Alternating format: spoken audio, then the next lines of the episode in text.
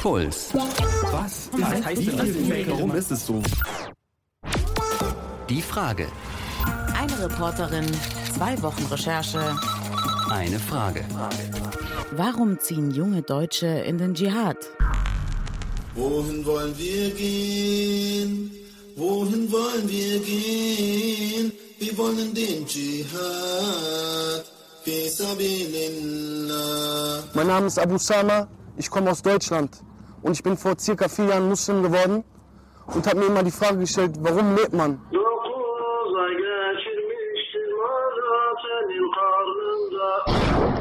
Hallo Mama und Papa. Ich bin hier schon seit Februar hier in Syrien. Und deswegen bekämpfen wir die Anführer des Unglaubens und die Leute, die ihnen folgen, auf dass Gerechtigkeit auf der Erde kommt und Allahs Gesetze kommen. Wir wollen den Dschihad. Und damit willkommen zur Frage. Im Studio für euch sind Kaline Thüroff und Pulsreporterin Elisabeth Fee. Hallo Elli. Hallo. Warum ziehen junge Deutsche in den Dschihad? Diese Frage hatte ich jetzt über zwei Wochen lang umgetrieben. Für mich schien sowas wie Heiliger Krieg bislang ehrlich gesagt immer weiter weg als Neuseeland, wie eine hm. Sache, über die man zwar in der Zeitung liest, die man aber irgendwie gar nicht verstehen kann. Warum hat dich das Thema so beschäftigt? Mich hat da Anfang des Jahres eine Geschichte aus Kempten draufgebracht. Da ist ein junger Typ, David, 21 Jahre alt, zum Islam konvertiert.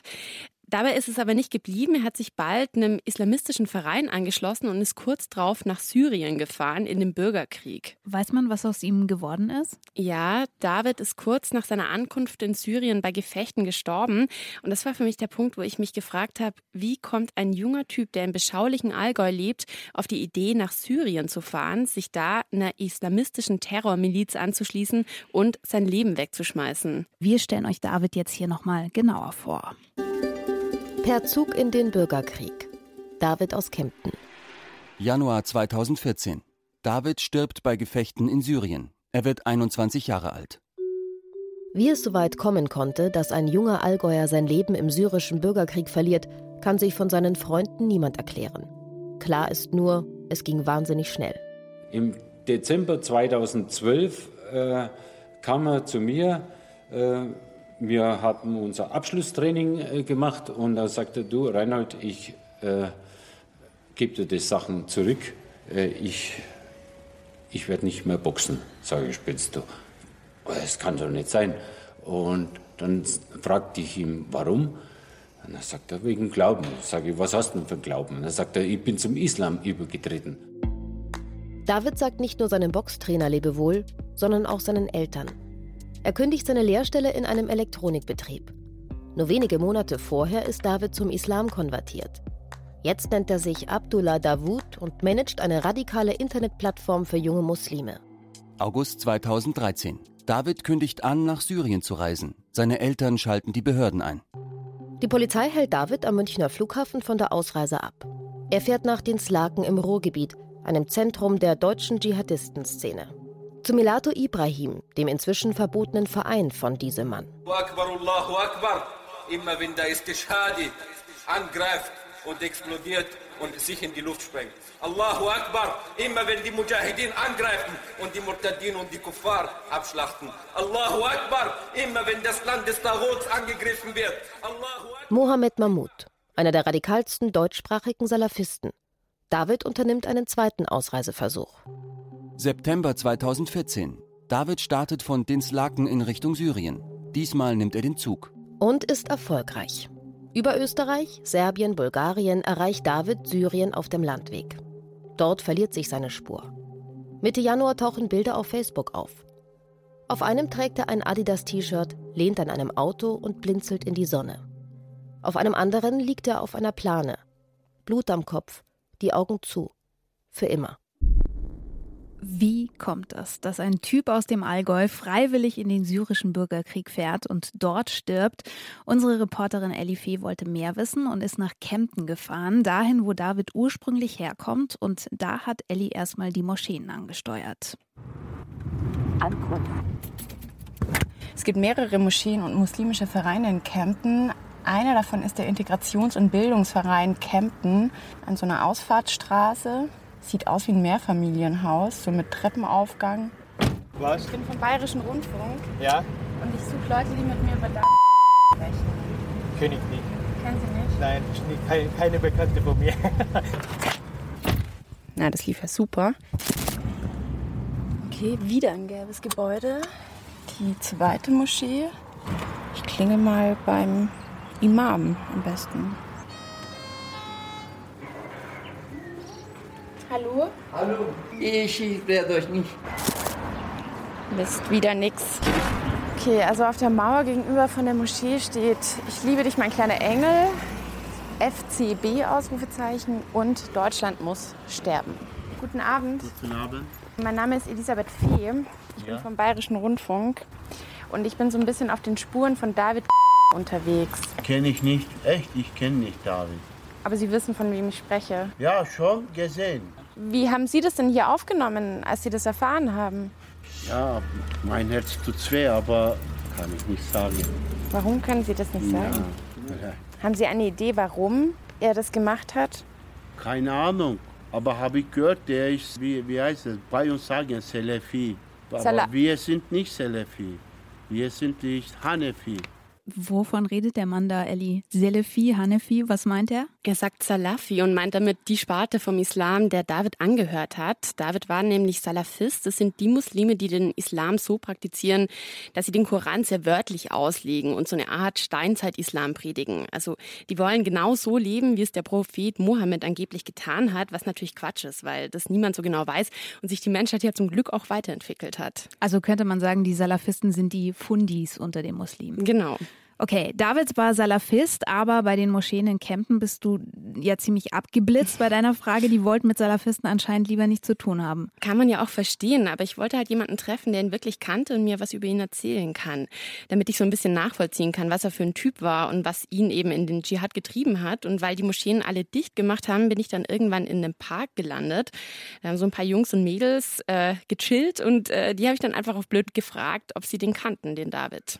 Wie heißt der? Der kennt ja auch einen, aber der heißt Erhan. Der, wo mit Ding gechillt Der mit Praslava, der. Habt ihr von dem gehört? Den Depp, der nach Syrien gegangen ist. Nein, nein, aber der meinte auch, der ist irgendwie auch ins Ausland gegangen und was weiß ich irgendwo. Nee, Was wisst ihr über den? Ich habe auch viel mit dem ab und zu gechillt. Hannah hieß das Mädel in dem Park, die David ein bisschen besser gekannt hat. Und mit Hannah habe ich, mich- habe ich mich dann noch ein bisschen unterhalten. Wir haben halt ab und zu draußen gechillt. Also man hat sich halt ab und zu am Rummel gesehen. Dann ist man eine Runde halt gelaufen, hat ein bisschen geredet. Ab und zu war man der Iller. Mochtest du ihn? Ja, er war schon nett, also auf jeden Fall. Ja, also er war schon manchmal zurückgezogen, aber jetzt nicht, dass er irgendwie jetzt irgendwas Böses im Sinne hätte oder so. Wie sah er aus? Was hat er so angehabt? Es war eher so ein Nazi-Style. Also es hört sich jetzt blöd an, aber es war echt eher so ein Nazi-Style. Die Leute, wo ihn nicht gekannt haben, haben auch gesagt, was ist das für ein Nazi. Also er hatte auch eine Zeit lang eine Glatze, Springerstiefel. Kannst du das erklären?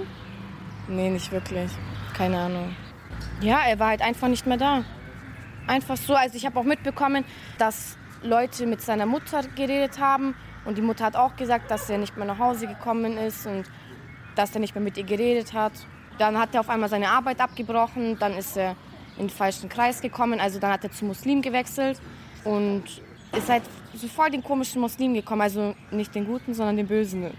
Was meinst du damit? Die ja, die haben, die haben ihm eine Gehirnwäsche gemacht. Das ist echt so. Die haben eine Gehirnwäsche gemacht, haben gesagt, wenn du nach Syrien gehst und mit denen kämpfst, dann kommst du zu nicht Allah, sondern zu diesem anderen. Da gibt es noch so einen anderen Typen. Und hast du ihn danach weiter getroffen? Nein, der ist ja auch nicht mehr nach Campen gekommen, gar nicht. Also er hat sich halt total abgewandt von allen. Wie findest du das jetzt? Wie kommt dir die Geschichte vor? Ich finde es gruselig. Es ist schockierend, so zu sehen, was aus dem Menschen geworden ist. Gibt es hier noch mehr Typen eigentlich in Campen, die so ein bisschen so drauf sind? Ja. Weißt du wer? Ich weiß, ich kenne halt jemanden, der ist auch in den falschen Kreis gekommen. Er wollte auch nach Syrien gehen. Dann hat ähm, der Vater oder der Onkel hat das mitbekommen, hat den Pass weggenommen und hat ihn in die Türkei geschickt. Ist er jetzt wieder da? Ja. Ja, er hat halt auch ständig so Bilder in Facebook gehabt, wo so kleine Kinder mit so Knarren stehen und dann sagt er, ah, wie süß und mit Panzern und so. Also die ziehen es halt ins Lustigste, Lustige irgendwie, wo wir uns normalen Menschen denken, Alter, was geht bei denen ab? Hannah sagt, äh, David wäre an die falschen Leute geraten und hätte erstmal eine Gehirnwäsche bekommen. Durch wen denn genau? Weißt du das, Ellie? Hannah hat es nicht genau gesagt, aber die Veränderungen an David, von denen sie mir erzählt hat, also die Klamotten, der Bart, das Beten, dass er mit seiner Familie gebrochen hat, das ist typisch für jemanden, der sich Salafisten anschließt. Von den Salafisten habe ich, glaube ich, so vor zwei Jahren zum ersten Mal gehört. Da haben die gerade in ganz Deutschland Korane verteilt. Ja, und das machen sie im Übrigen immer noch, eigentlich jeden Tag irgendwo in Deutschland. Aber man muss auch klar sagen, nicht jeder Salafist wird auch direkt zum Dschihadisten. Also ganz sicher sind nicht alle Salafisten bereit, wie David in den Heiligen Krieg zu ziehen. Sicher ist aber auch, dass alle Deutschen, die bisher in den Heiligen Krieg gezogen sind, Salafisten waren. Deswegen habe ich mir die Szene ein bisschen genauer angeschaut. Vorhin hast du ja gesagt, die Salafisten legen den Koran sehr wörtlich aus. Äh, sie sind aber auch alles andere als harmlos, oder?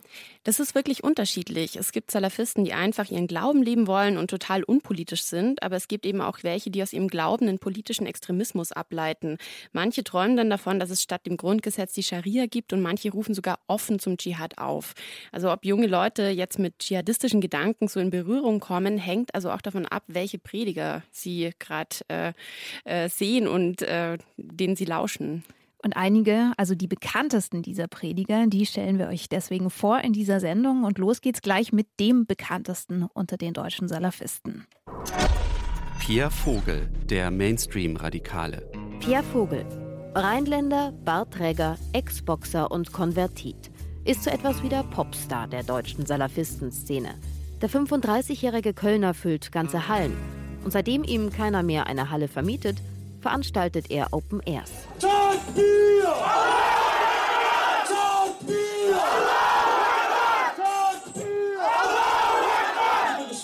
Bitte tauscht mit der neuen Schwester Telefonnummern aus, ja, damit die dir auch helfen können, dir weiterhelfen können. Pierre Vogel ist Konvertit.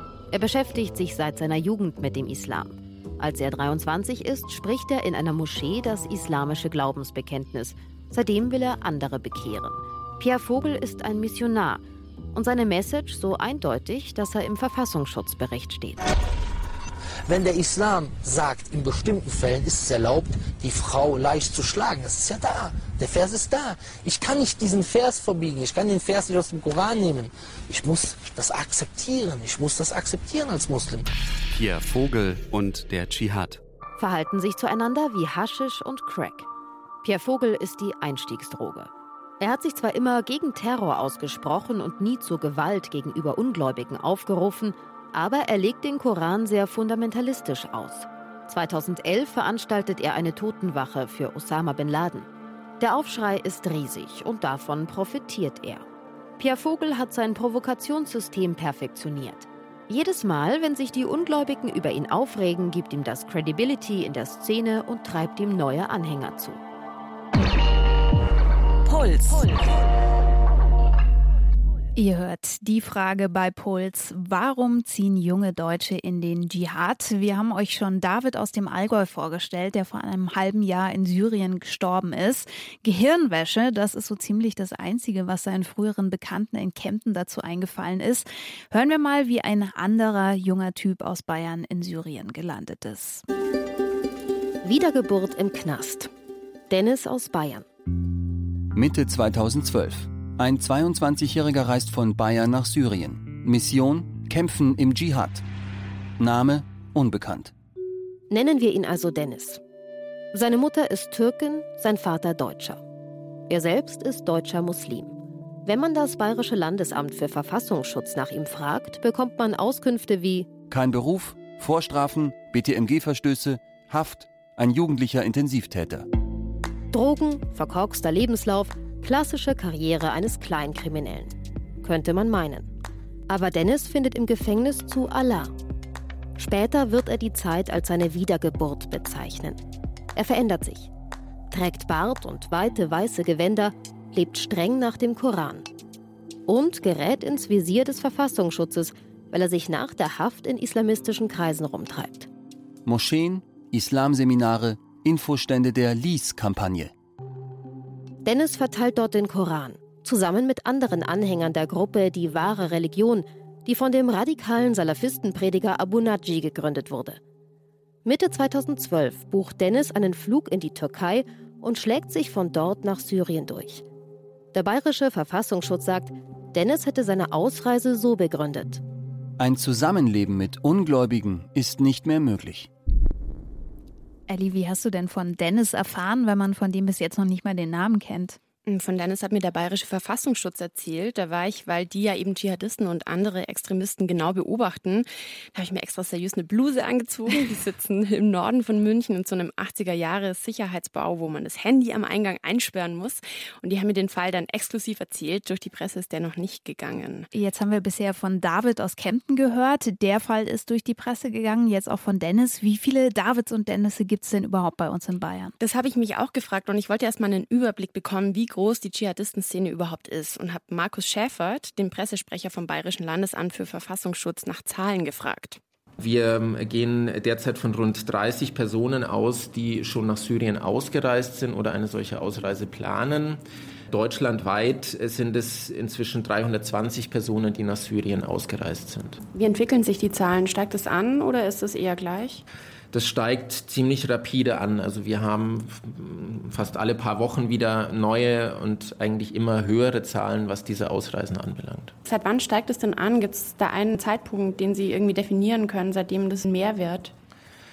Also Ausreisen in Richtung Syrien haben wir etwa seit, seit Mitte 2012 und ähm, man kann eigentlich sagen, dass es jetzt im, im letzten Jahr 2013 deutlich an Dynamik gewonnen hat und eben im Grunde die Zahlen sich wirklich alle paar Wochen wieder um 20 so in etwa erhöht haben.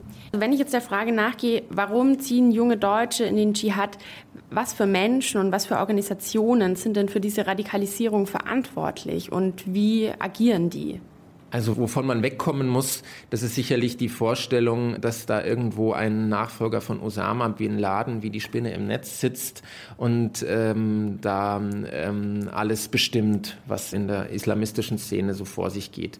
Das ist kein zentralistisch organisiertes Netzwerk, sondern das sind sehr dezentrale Strukturen, wo es immer wieder Akteure gibt, die hier als Wortführer auftreten, die auch ein gewisses Charisma mitbringen und denen es deswegen auch gelingt, junge Menschen äh, zu begeistern für den Salafismus. Was sind das für Akteure? Das ist schon auch so eine Art Pop-Dschihad. Also im Netz, Internetseiten, soziale Netzwerke, dort Plattformen und Foren, die sich herausgebildet haben und die teilweise auch recht professionell gestaltet sind, die auch miteinander vernetzt sind und wo eine sehr jugendgerechte Aufbereitung salafistischer Ideologie stattfindet und wo man eben auch genau da angreift, wo junge Menschen eben angreifbar sind, nämlich da, wo sie, wo sie Fragen haben, wo sie unsicher sind, wo sie, wo sie nach etwas im Leben suchen, das ihnen Halt und Sinn gibt. Denken Sie sich eigentlich manchmal, sind die eigentlich bescheuert, dass die so offen im Netz kommunizieren?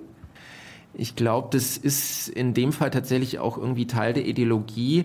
Die fühlen sich überlegen und die fühlen sich irgendwie auch so als Missionare und deswegen machen die jetzt alles nicht nur im Untergrund, sondern teilweise eben auch relativ offen und betreiben hier auch entsprechende Propaganda. Sagt Markus Schäfert vom Bayerischen Verfassungsschutz. Ellie, jetzt haben wir schon über die Dschihadisten gesprochen. Du hast aber natürlich auch versucht, mit ihnen zu sprechen. Wie hast du das denn gemacht? Ich stelle mir das gar nicht so einfach vor. Du, da habe ich auch ziemlich lang rum überlegt, wie ich das am besten schaffe, in Moscheen rumzufragen. Das kommt wahrscheinlich nicht so gut an, dachte ich mir. Das habe ich auch schon in Kempten gemerkt. Also die Moscheen hatten auch nichts mit David zu tun. Er ist quasi in seinem Kinderzimmer radikal geworden mit seinem Internetanschluss. Dass das Internet eine große Rolle spielt in der Szene, hat ja schon der Verfassungsschutz gesagt. Allerdings ganz ehrlich, da musst du auch wissen, wonach du suchst. Mhm. Deswegen habe ich mich da mit jemandem getroffen, der die Szene im Netz gut kennt. Ahmed Mansour, der ist Diplompsychologe und arbeitet in Berlin bei Hayat. Das ist so eine Art Beratungs- und Aussteigerprogramm für Salafisten, wie man es auch für Nazis kennt. Und da gibt es auch ein Beratungstelefon für Angehörige. Ahmad hat, Mansour hat erzählt, das klingelt jeden Tag. Und er hat eine ziemlich gute Vorstellung davon, warum. Der ist nämlich mit einem Fake-Profil im Netz unterwegs, um die jungen Dschihadisten zu verstehen. Und da hat er mich mitgenommen. Ich kann einfach hier gehen auf Facebook es geht über Syrien halt. Aber ich habe schon einen abgeschlagenen Kopf gesehen. Das ist nur eigentlich Jugendliche, die in diesem Milieu sich bewegen. Ob sie jetzt in Syrien sind oder in Deutschland. Aber sie merken, was sie interessieren, zum Beispiel Syrien. Und äh, gerade ganz, ganz viel über die Muslime, alles Opfer, alles Feind. Dann sind wir ganz schnell bei Biervogel. Aber bei dem kann man alles kaufen. Gebetsteppiche. Genau. Mhm. Das ist auch eine Art von Industrie natürlich. Bismillah ar-Rahman ar-Rahim, Alhamdulillah, wassalatu wassalamu ala Rasulillah wa ala alihi wa sahbihi ajma'in.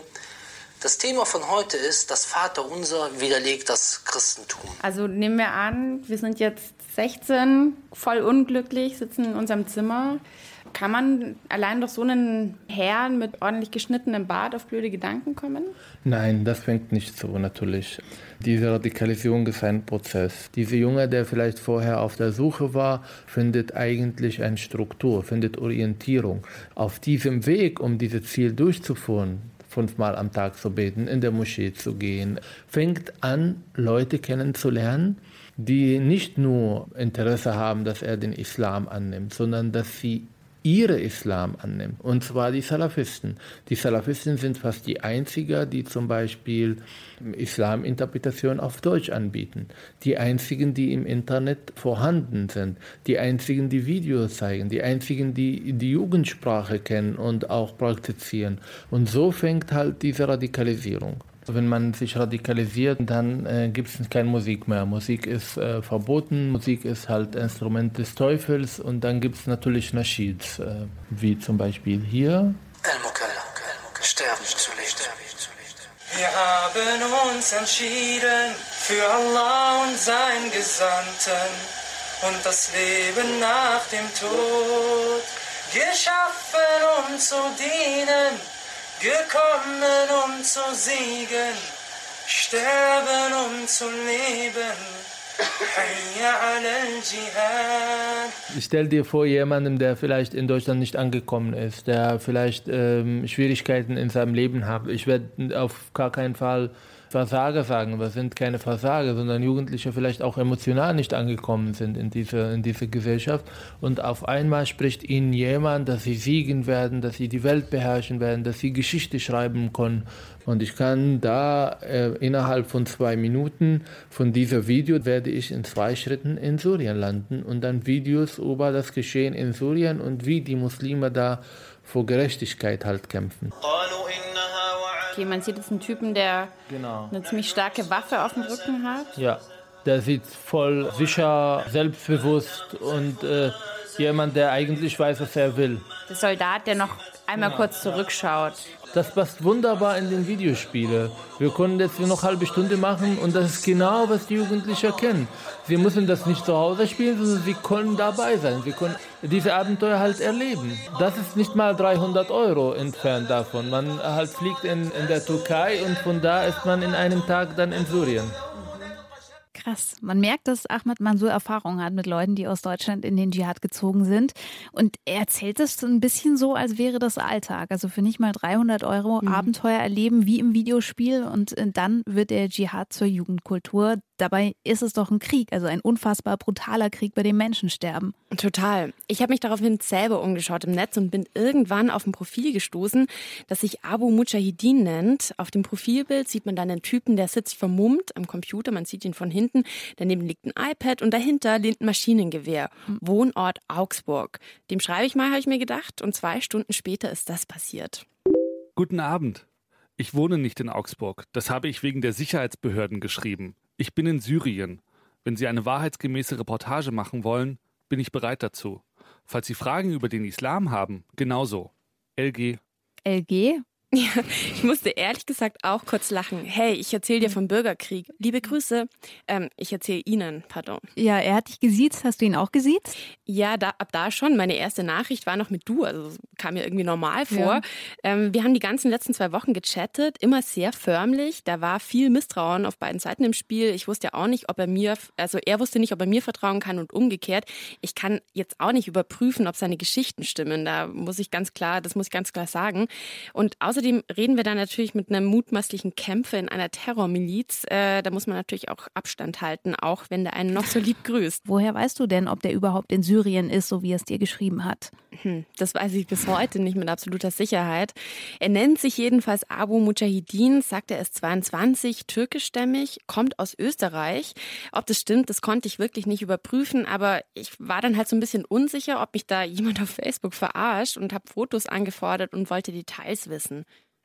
Wo sind Sie? Ich bin in der Nähe von Haleb in Laramon.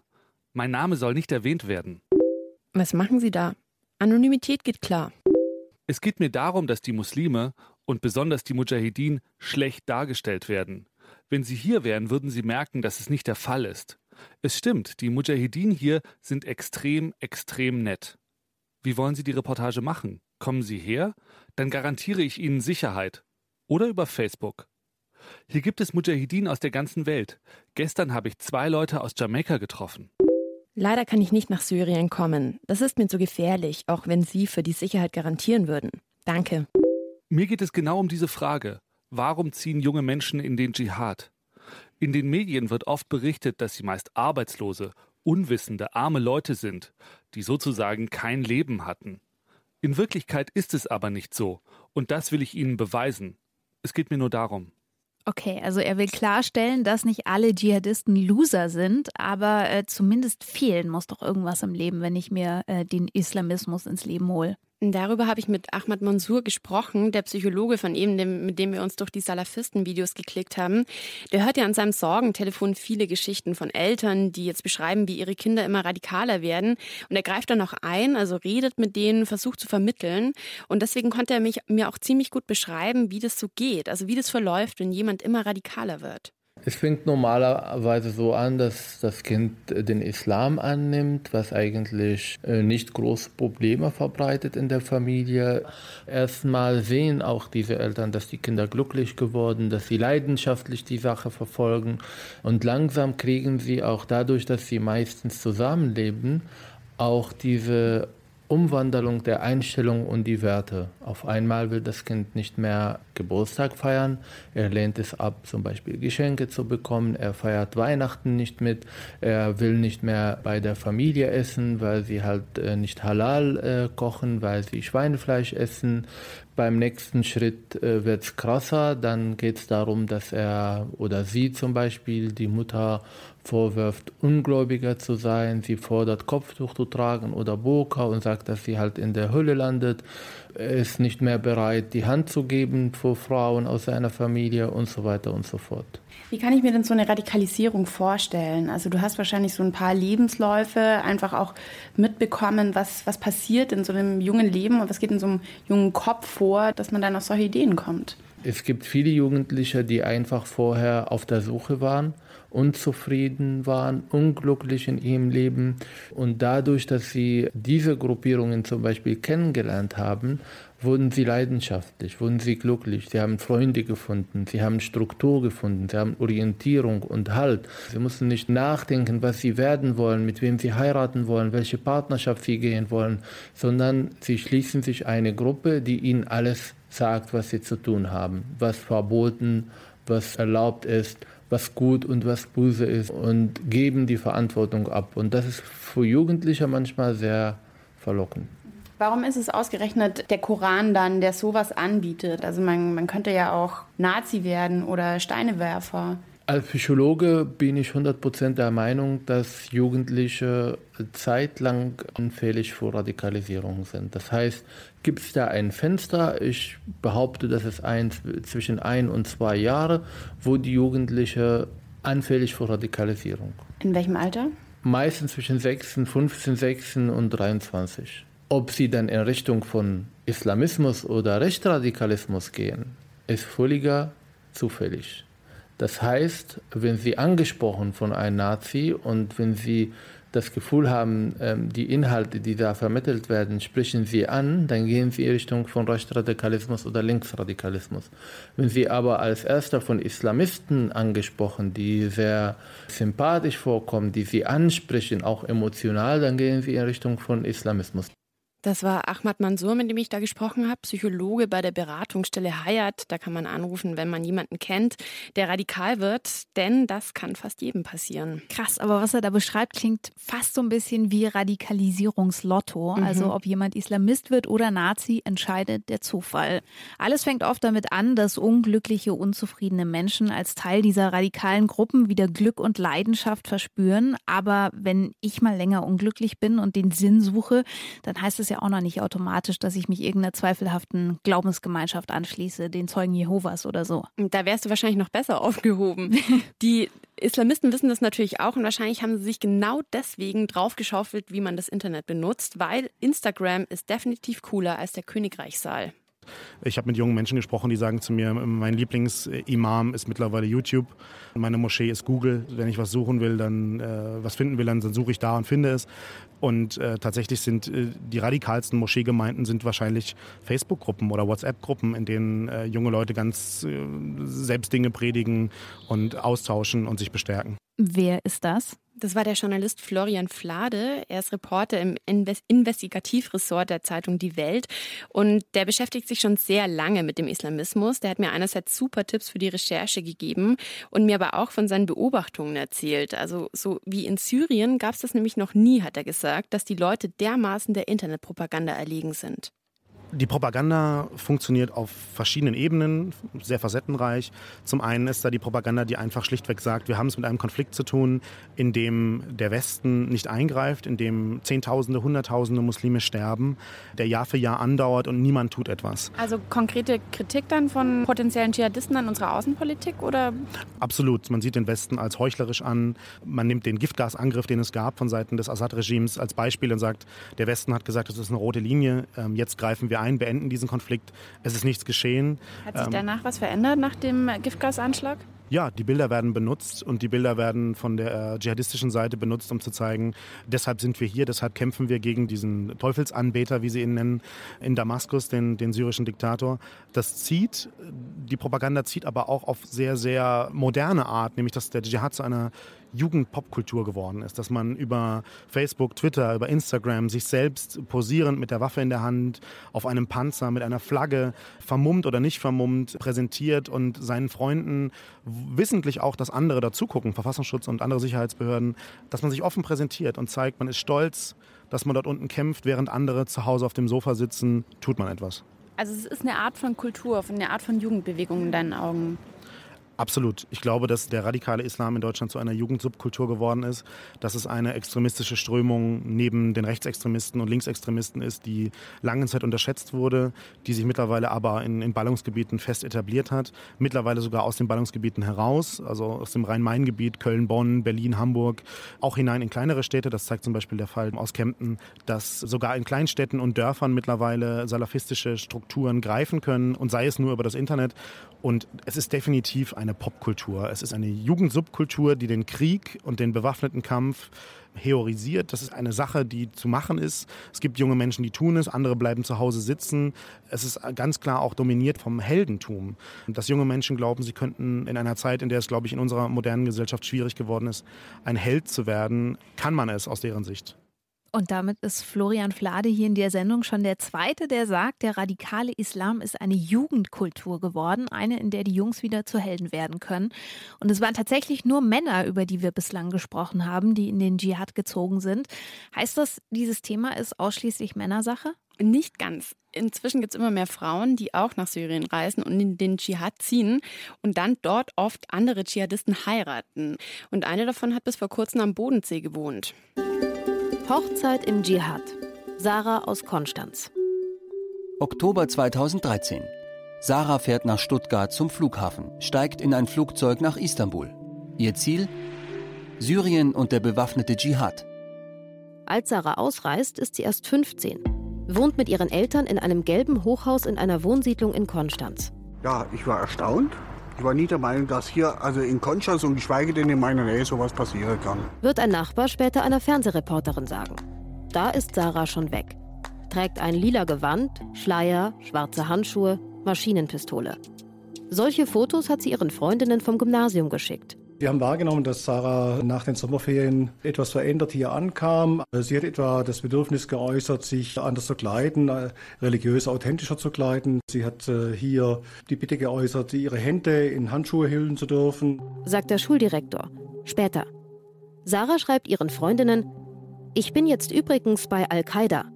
Genauer gesagt hat sie sich der Terrormiliz ISIS angeschlossen, der Irak-Filiale von Al-Qaida, die sich auf Syrien ausgedehnt hat und mit am brutalsten gilt. Ihr Handy wird wenige Tage nach ihrem Flug in der Nähe von Aleppo geortet, wo ISIS Lager hat. 4. Januar 2014. Sarah heißt jetzt Amatul Assis. Sie ist inzwischen 16 und verheiratet. Ihr Mann Ismail, ein 21-jähriger Kölner mit türkischen Wurzeln. Sarah schreibt ihren Freundinnen immer weniger. In einer der letzten Nachrichten beschreibt sie ihren Tagesablauf. Schlafen, essen, schießen, lernen, Vorträge anhören. Und über ihre Rolle als Frau im Dschihad. Wir unterstützen unsere Ehemänner im Kampf und wir gebären Kämpfer. Seit Anfang Januar 2014 gibt es von Sarah kein Lebenszeichen mehr. Wahnsinn. Mit 15 alleine nach Syrien. Das wird immer krasser hier. Ja, und ich kann dir sagen, Sarah ist echt nicht die Einzige. Wenn man sich zum Beispiel durch die Seite von Interpol klickt, findet man auch zwei Schülerinnen aus Wien zum Beispiel, 15 und 16 Jahre alt, die seit April in Syrien vermutet werden. Das ist so ein krasses Vorher-Nachher-Bild dabei. Also einmal siehst du so ein lachendes Mädchen mit braunen Haaren, also wirklich so ein, so ein Foto, wie man es in der Schule auch manchmal schießt. Mhm. Und äh, dann das andere eben nicht wieder zu erkennen, weil voll verschleiert. Als ich das gesehen habe, dann dachte ich mir erstmal, die wurden verschleppt, die brauchen brauchen Hilfe. Aber nee, die letzte Nachricht äh, von einer der beiden an ihre Eltern war, wir sehen uns im Paradies. Also die sind freiwillig gegangen. Krass. Ähnlich wie bei Sarah aus Konstanz. Ähm, ähm, bei der kommt eben noch diese Heirat hinzu, die äh, dem Ganzen, wie ich finde, noch so eine absurde, irgendwie offizielle Note gibt. Und darüber habe ich auch nochmal mit Florian Flade gesprochen, dem Journalisten von der Welt. Ich weiß, dass die Familie selbst auch relativ geschockt über diesen Fall ist und ähm, sich das kaum erklären kann. Aber es ist, denke ich mal, beispielhaft, dass man dort eine junge Frau hat, die offenbar sehr über das Internet und faktisch im Kinderzimmer ohne wirkliche reale Kontakte in diese Szene, obwohl man weiß, dass sie Islamseminare zum Beispiel auch in der Schweiz besucht hat, trotzdem dann sich mehr oder weniger selbst radikalisiert hat und von einem auf den anderen Tag in den Herbstferien letztes Jahr verschwindet. Das scheint ja irgendwie so das aktuelle Ding zu sein, dass sich Leute, die in den Dschihad ziehen, irgendwie so einen Mitstreiter suchen, den sie dann noch heiraten möchten. Ja, aus äh, theologischer Sicht ähm, darf eine muslimische Frau nach der Überzeugung der Salafisten eigentlich nicht alleine reisen. Sie braucht einen Machram, sie braucht einen, einen männlichen Begleiter, den, den Vater, den Bruder, den Cousin, den Ehemann, den eigenen Sohn, der mit ihr reist. Mittlerweile gibt es islamische Gelehrte aus dem extremistischen Bereich, die sagen, wer in den Dschihad ziehen möchte als Frau, kann dies auch alleine tun.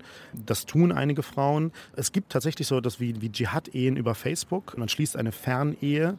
Die junge Frauen beschließen, sie wollen einen Gotteskrieg Krieger heiraten. Sie reisen in die Region, heiraten sie dann real. Andere bleiben monatelang quasi nur virtuell verheiratet. Was schreiben die da? Wie sieht es aus, dieser Heiratsmarkt? Es gibt äh, Facebook-Gruppen beispielsweise, in denen sich heiratswillige Salafisten äh, treffen, austauschen, in denen vermittelt wird in denen ganz offen aufgerufen wird, hier sind Brüder, die würden gerne heiraten, Schwestern aus Deutschland, die, die stark im Glauben sind. Ähm, dann melden sich dort junge Mädchen, die offenbar diesem Traum nachhängen, einen der wahrhaften Männer, einen Gotteskrieger zu heiraten, sei es nur virtuell oder dann am Ende auch real. Der Journalist Florian Flade war das, mit dem habe ich darüber gesprochen, warum immer mehr Frauen in den Dschihad ziehen und dann sogenannte Dschihad-Ehen äh, schließen.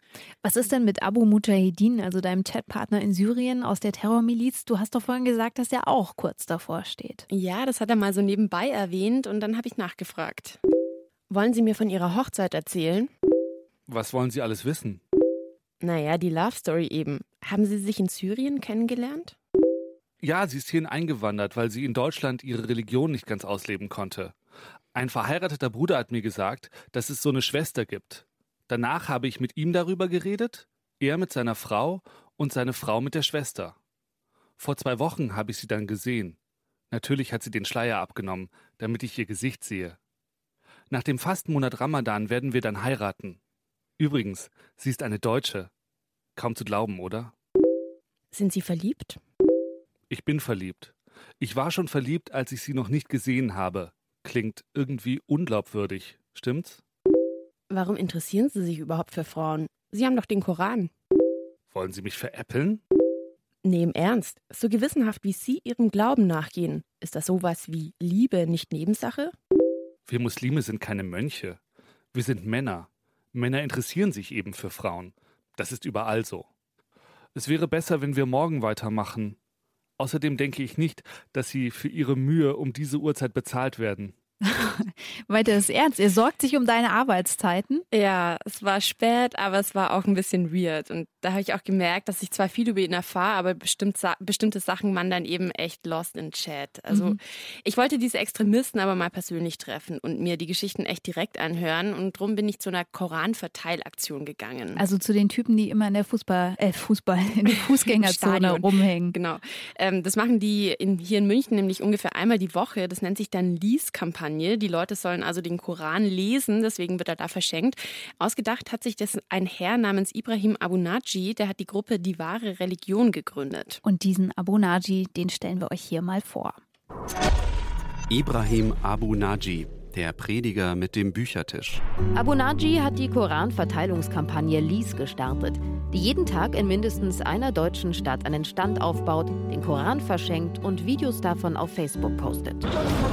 Assalamu alaikum, Bruder. Wa alaikum assalam wa rahmatullahi wa Das ist mein Infostand in Mannheim. Wow. Abu Naji hat es zu was gebracht. Geboren ist er in einem palästinensischen Flüchtlingslager im Gazastreifen. Mit 18 kam er nach Deutschland, studierte Elektrotechnik und gründete eine Firma, die selbstklebende Folien verkauft. Irgendwann war er reich, aber nicht glücklich. Ich bin mindestens fünf, sechs Mal in Urlaub gefahren oder geflogen und immer in den schönsten, teuersten Orten dieser Welt. Ich habe die besten Autos gekauft, die teuersten überhaupt, die besten Klamotten, bin immer First Class geflogen. Ich war nicht zufrieden. Und ich habe immer ständig Stress gehabt und ständig nach dem Sinn des Lebens gesucht, obwohl ich Muslim war. Die Gruppe Die wahre Religion gründet Abu Naji, nachdem er auf der Suche nach Sinn gefastet, studiert und andere Prediger gefunden hat, die ähnlich radikal denken wie er. Mit ihren Videobotschaften werden sie schnell zu YouTube-Stars und auch der Verfassungsschutz schaut genau hin. Mittlerweile sind auch mobile Dawah-Teams unterwegs, die Koranexemplare mobil aus Umhängetaschen heraus verteilen. Verantwortlich für die Lies-Aktion ist das salafistische Netzwerk Die wahre Religion des Predigers Ibrahim Abu Naji.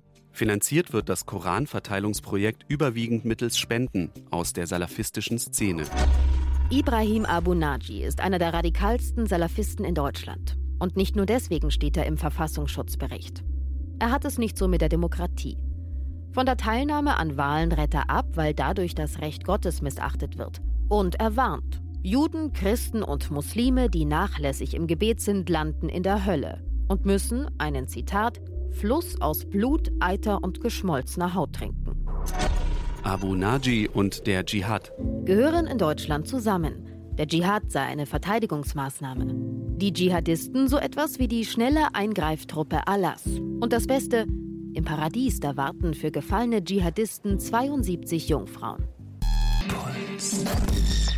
Aha, daran glaubt also Abu Naji. Mhm. Der hat auch eine ganz schön unheimliche Geschichte hinter sich, finde ich. Und jetzt trifft man ihn also bei Koranverteilungen. Wie läuft sowas ab? Also als ich da war, war es so aller die Idylle trügt. Samstagnachmittag, Münchner Innenstadt, super Wetter. Die Leute sind im Park gesessen und haben rumgeknutscht und dann stehen halt diese Typen da rum. Okay, da vorne sind sie. Schwarz angezogen, weiße Jacke drüber und strecken die Korane wirklich in die Menge. Mal schauen, ob sie mir auch einen anbieten.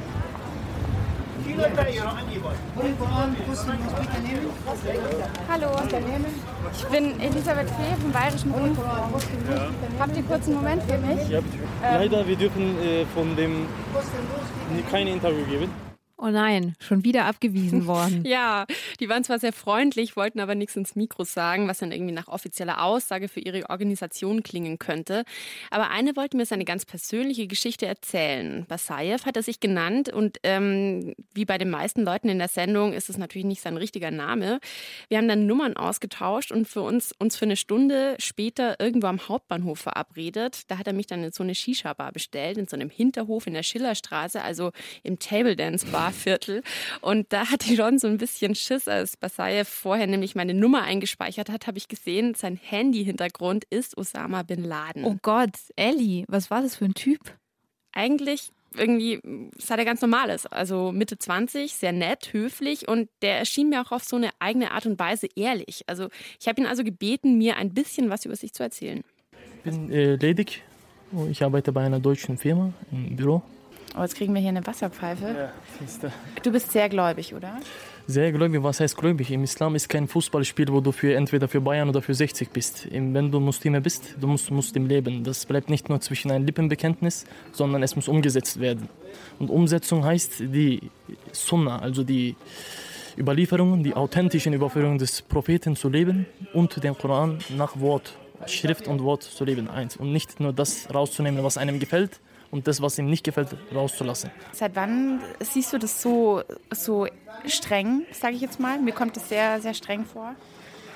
Was heißt streng? Ich habe mich früher, ich war auch äh, mal da mit Alkohol zu tun gehabt und nicht gläubig gewesen, nicht gebetet und die Pflichten, was man als Muslime tun sollte, nicht gemacht.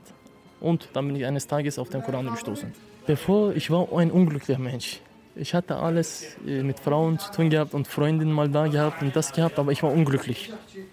Und die Glückseligkeit habe ich nicht gefunden auf der Welt, weil das ist alles vergänglich. Hier, wir trinken die Cola und dann kommt die nächste Cola.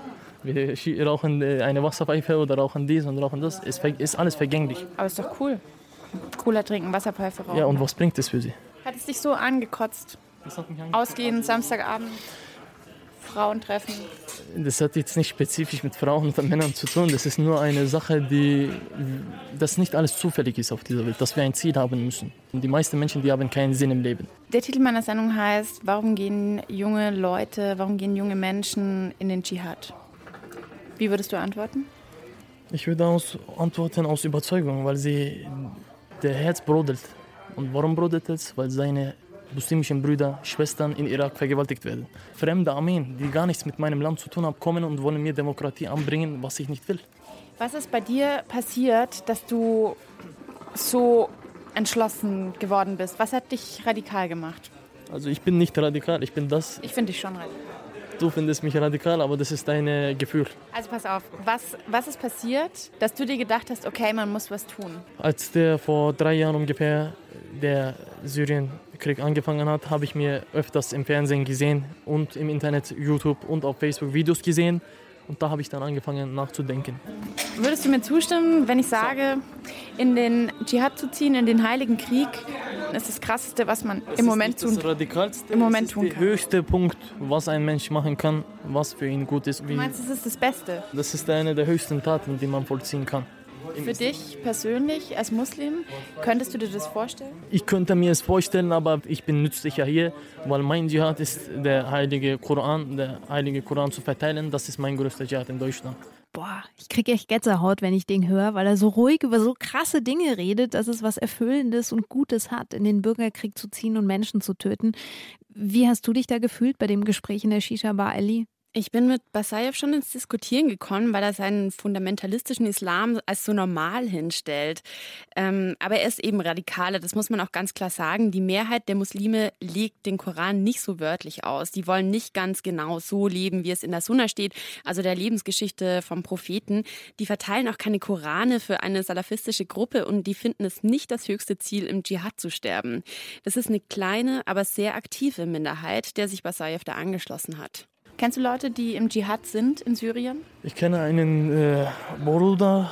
Aber, Dein Bruder? Genau, unsere Brüder. Es gibt viele Brüder, nicht nur meine. Es gibt viele Brüder aus ganz Deutschland. Aber es ist dein leiblicher genau, Bruder. Genau, der ist jetzt in Raqqa, in Syrien seit ungefähr ein Jahr und sechs Monate, sieben Monate ist er in Raqqa. Ist eine Stadt in Syrien. Machst du dir keine Sorgen, dass ihm was passiert? Ich habe ihn ja im Kontakt jetzt. Wir reden. Er hat auch sein Handy da und sein Internet. Wir bleiben in Kontakt. Warum ist er gegangen? Er ist gegangen, weil er es nicht mehr ausgehalten. Diese Videos in YouTube und die Berichte, die im Fernsehen gezeigt haben, wo Kinder getötet werden, wo Frauen vergewaltigt werden, das hat er einfach nicht mehr ausgehalten. Sein Herz wurde zu schwach und dann hat er gesagt, ja, ich erhebe mich jetzt, ich bleibe nicht mehr hier sitzen, ich erhebe mich und werde an der Front kämpfen gegen die Ungläubigen, die gegen uns und unsere Religion sind. Kannst du das verstehen? Ich, ich befürworte das 100 Prozent. Warum befürwortest du das? Jetzt wird es ein bisschen zu... Hast du ein Bild von ihm? Das habe ich ja. Soll ich zeigen? Ja. So, einmal haben wir hier ihn. Das ist die Flagge von ISIL, die Flagge von ISIL.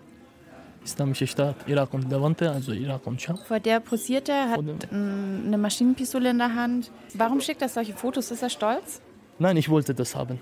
Was war denn das für ein Tag?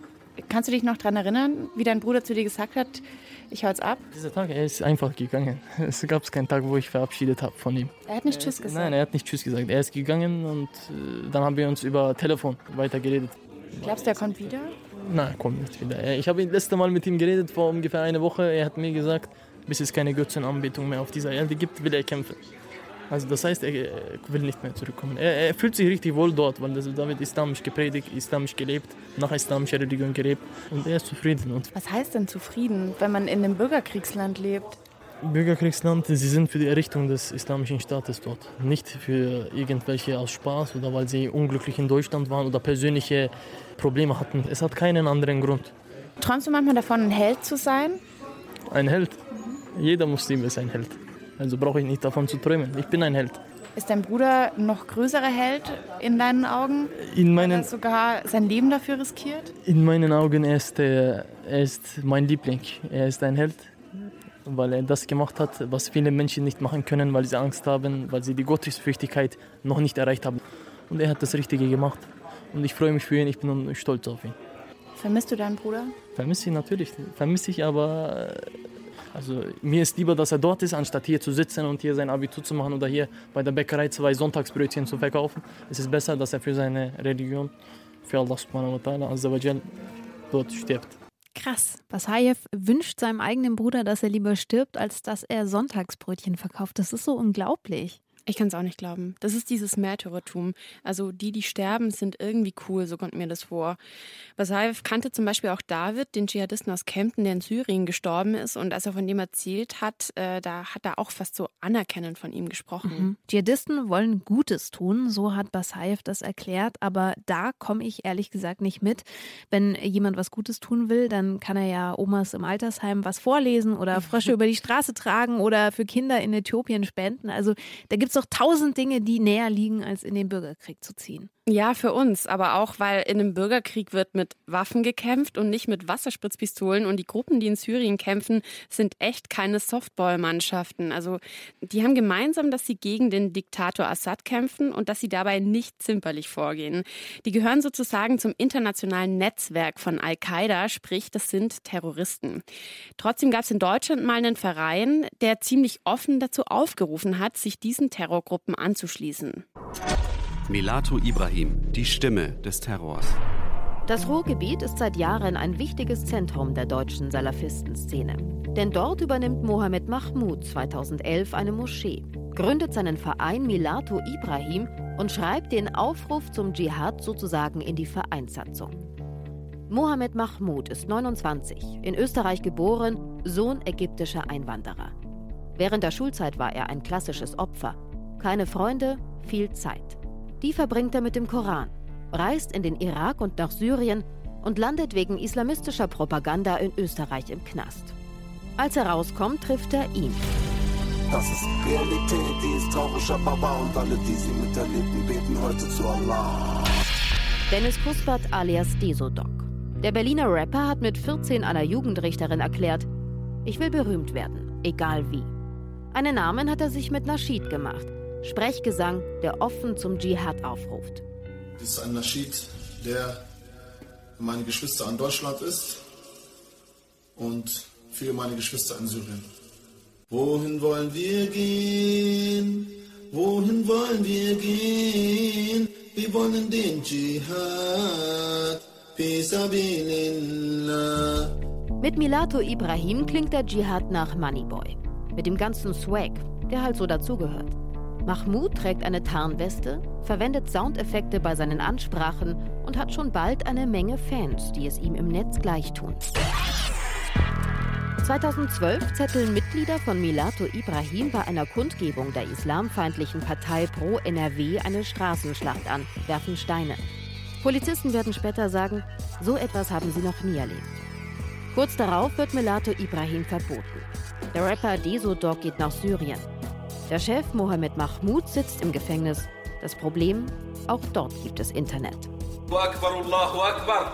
Immer wenn der Istishhadi angreift und explodiert und die, sich in die Luft sprengt. Allahu Akbar. Immer wenn die Mujahideen angreifen und die Murtadin und die Kuffar abschlachten. Allahu Akbar. Immer wenn das Land des Taguts angegriffen wird. Allahu Akbar. Immer wenn die Muslime aufstehen für den Propheten sallallahu alaihi wasallam. Puls. Okay, das heißt, man kann eigentlich von überall zum Dschihad aufrufen, auch im Gefängnis. Ja, Milatu Ibrahim ist inzwischen zwar verboten, aber sie tauchen echt immer mal wieder im Netz auf. Mal gibt es so einen WordPress-Blog unter neuem Namen, aber gleicher Leitung. Dann postet mal Desodog ein Video, das er im Dschihad in Syrien aufgenommen hat. Helfen solche Salafisten-Anführer wie Mohammed Mahmoud denn ihren Nachwuchs-Dschihadisten auch dabei, nach Syrien zu kommen? Angeblich haben diese Milizen sogar eigene Rekruteure in Deutschland. Al-Qaida hat in Syrien ja sozusagen zwei Filialen, die sich inzwischen auch untereinander bekämpfen. Einmal ISIS oder ISIS, wie man es ausspricht, das heißt Islamischer Staat im Irak und Syrien und einmal die Nusra-Front. Basayas Bruder ist zum Beispiel bei ISIS und mein Chatpartner Abu Mujahideen bei einer anderen Gruppierung. Wann und warum haben Sie sich dazu entschieden zu gehen? Also, ich habe mich dazu entschieden, weil ich nicht mehr unter Ungläubigen leben wollte. Das ist der erste Punkt. Und der zweite Punkt ist, dass es Pflicht ist, im Islam auszuwandern, wo man seine Religion ungestört leben kann. Damals wollte ich zuerst nach Ägypten. Als dann die Probleme mit Mursi stattfanden, habe ich mich für Syrien entschieden. Das war die beste Entscheidung meines Lebens. Während meiner Reise war ich ein bisschen schüchtern, ob das Personal vom Flughafen etwas mitbekommt. Damit das Personal keinen Zweifel bekommt, war ich ein paar Tage vorher beim Friseur. Der Bart wurde abrasiert und ein Boxerschnitt wurde geschnitten. Am Tag der Abreise habe ich dann meine Slimfit-Hose angezogen und keiner hat etwas bemerkt. Da ich perfekt Türkisch kann, hat keiner etwas bemerkt bzw. geahnt. Waren Sie alleine unterwegs? Und was ist denn eine Slimfit-Hose? Eine enge Hose ist das. Ich war alleine unterwegs und verabschiedet habe ich mich damals nicht weil ich dachte, dass es meine Familie nicht verstehen wird. Als ich hier war, habe ich mich bei meiner Familie gemeldet. Und mit der Zeit haben sie angefangen, mich zu verstehen. Hatten Sie ein schlechtes Gewissen? Am Anfang schon. Aber jetzt nicht. Warum haben Sie es trotzdem gemacht? Weil es sich auszahlt. Inwiefern denn? Das werden Sie niemals verstehen. Ich habe langsam auch das Gefühl, dass ich das niemals verstehen werde. Bemerkenswert finde ich aber, dass es wirklich so leicht ist, nach Syrien zu kommen. Also bei Abu Mujahideen klingt es ja so, als bräuchte man eigentlich nur die richtige Hose und den richtigen Haarschnitt. Die Slimfit-Hose. Genau. Ob das wirklich so leicht ist, wollte ich von Guido Steinberg wissen. Er ist Islamwissenschaftler bei der Stiftung Wissenschaft und Politik in Berlin und sozusagen der Experte in Deutschland für Dschihadismus. In der Theorie ist es ganz einfach, nach Syrien zu gelangen. Man braucht als äh, deutscher oder als türkischer Staatsbürger, und das sind die meisten der Personen, von denen wir hier in Deutschland sprechen, nur einen Personalausweis. Es kostet nicht viel Geld, äh, einen Flug in die Türkei zu nehmen. Der wird dann entweder nach Istanbul führen oder nach Adana. Von dort nimmt man dann einen Bus an die syrische Grenze. Es gibt zwei wichtige Sammelpunkte. Das ist einmal Gaziantep, äh, der zweite ist Hatay oder auf Arabisch Antakya. Dort trifft man dann auf Vertreter derjenigen Gruppen, denen man sich anschließen will. Darüber hinaus haben die Gruppierungen dort faktisch auch Büros. Äh, es gibt Läden, in denen man sich einkleiden kann äh, und in denen man sich Ausrüstung beschaffen kann, je nach Organisation. Ist es überhaupt klar, zu welcher Miliz man geht, also wem man sich anschließt? Also es scheint in vielen Fällen äh, noch nicht ganz klar zu sein, welcher Gruppe sich die Rekruten anschließen wollen. Äh, es scheint in einigen Fällen auch so zu sein, dass erst im Training dann äh, die Entscheidung fällt, wo es danach hingeht. Das hat sich allerdings insofern etwas geändert, weil der Konflikt zwischen den beiden dschihadistischen Gruppen in Syrien, also zwischen dem Islamischen Staat einerseits und der Nusra-Front, so wichtig ist und auch äh, im Internet äh, mit einer solchen Werbe geführt wird, dass äh, junge Dschihadisten Positionen beziehen müssen. Und die besorgniserregende Entwicklung der letzten Monate ist, dass die meisten deutschen Dschihadisten in gewisser Weise das ganz besonders radikale und militante Original haben wollen, nämlich den Islamischen Staat im Irak und Syrien. Ja, ich wollte gerade fragen, welche ist denn schlimmer? Naja, das ist die Wahl zwischen Pest und Cholera. Der Islamische Staat ist besonders brutal und insofern auch ein großes Problem für die Syrer, die ja unter seiner Herrschaft in einigen Orten immer noch zu leiden haben. Auf was heißt denn besonders brutal? Weiß man zum Beispiel, was, was deutsche Dschihadisten da auch veranstalten? Na, es gibt einige Gerüchte darüber, äh, dass auch deutsche Dschihadisten an Gräueltaten beteiligt sind. Äh, ich kann das noch nicht bestätigen bisher. Es gibt Fotos, auf denen deutsche Dschihadisten die abgeschlagenen Köpfe von Kriegsgefangenen äh, zeigen. Ob sie selbst an der Enthauptung beteiligt waren, liegt anschließend natürlich nahe, ist anhand der Bilder allerdings noch nicht nachzuweisen.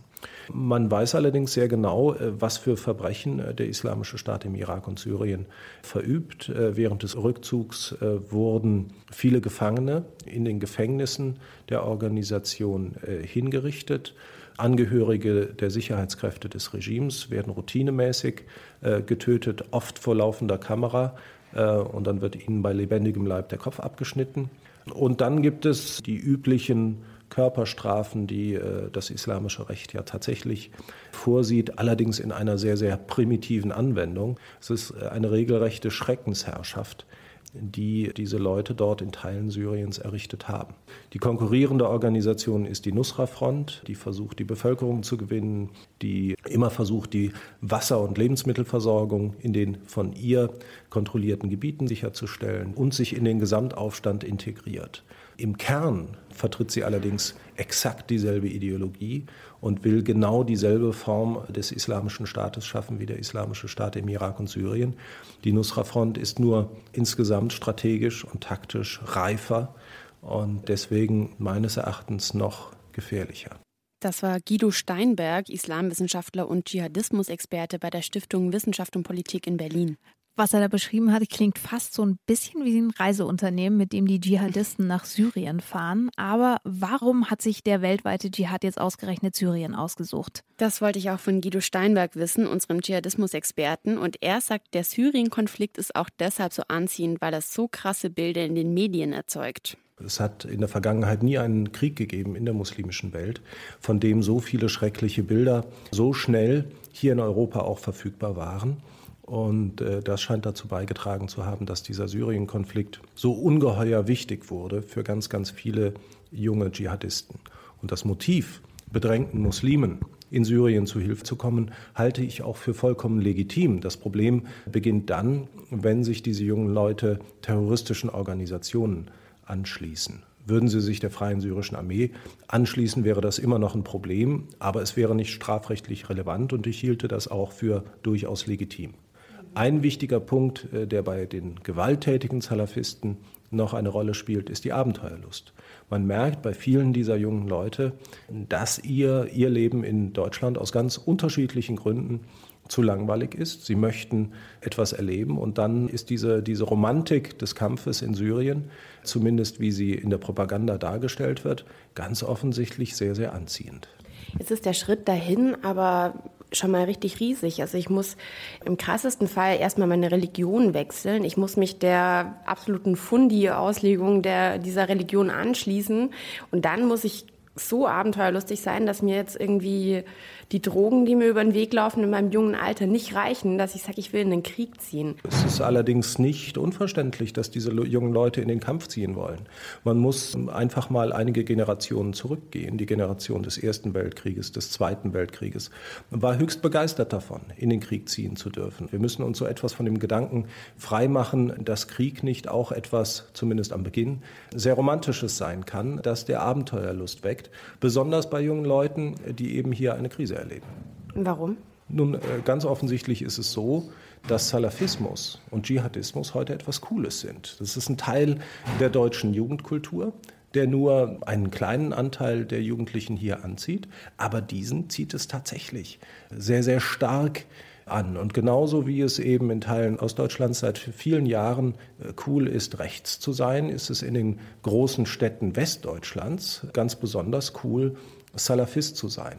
Der Salafismus ist ja eine geradezu ideale Protestbewegung. Ein junger Muslim, Sohn in der zweiten oder in der dritten Generation einer Migrantenfamilie, kann damit einerseits gegen seine Eltern protestieren, die sich mit diesem Leben hier angefreundet haben, andererseits aber auch gegen die Mehrheitsgesellschaft und mit dieser Hinwendung maximale Aufmerksamkeit erzielen. Salafismus und Dschihadismus werden da zu einer Protestbewegung, ganz so wie das andere Protestbewegungen in der Vergangenheit sind.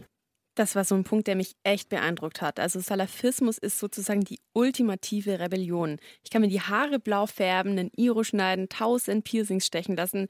Das ist lange nicht so ein Protest gegen die Eltern, wie ich mir, wie wenn ich mir einen Bart wachsen lasse oder die Burka überziehe und mit einer Knarre auf einem Panzer in Syrien posiere. Mhm. Das schockt Eltern, zeigt dem Staat den Stinkefinger und ich bin sogar noch wer, ein Held oder so. Ich habe eine Mission. Heißt das, du verstehst jetzt, warum junge Deutsche in den Dschihad ziehen? Nee, verstehen tue ich das nicht. Eigentlich denke ich jeden Tag so ein bisschen anders drüber, gerade weil die beiden Jungs, mit denen ich drüber gesprochen und gechattet habe, so irrational argumentieren.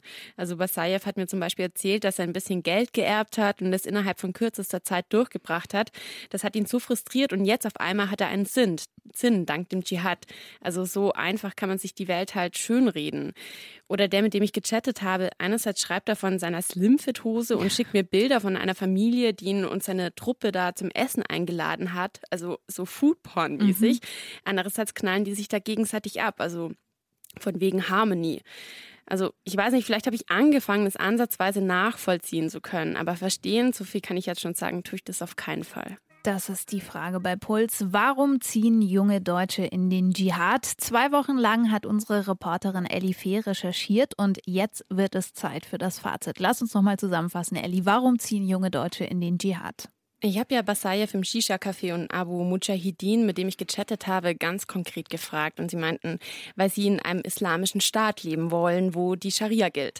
Und weil sie unterdrückten Muslimen helfen wollen. Und der Dschihadismus-Experte Guido Steinberg hat ja auch bestätigt, junge Leute ziehen in den Dschihad, weil sie der Bürgerkrieg in Syrien politisiert hat und weil sie Krieg romantisch finden.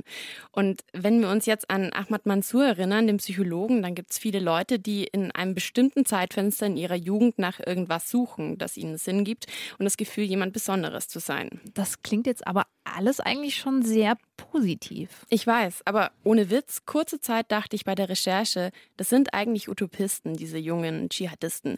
Diese Jugendbewegung, die sich da im Netz radikalisiert. Extremistisch klar, verfassungsfeindlich, aber ich habe denen geglaubt, dass sie vielleicht tief in sich drinnen nach von einem besseren Ort träumen. Mhm. Bis heute Morgen, da habe ich nämlich eine Chatnachricht bekommen aus Syrien. Abu Mujahideen hat mir ein Video geschickt. Okay.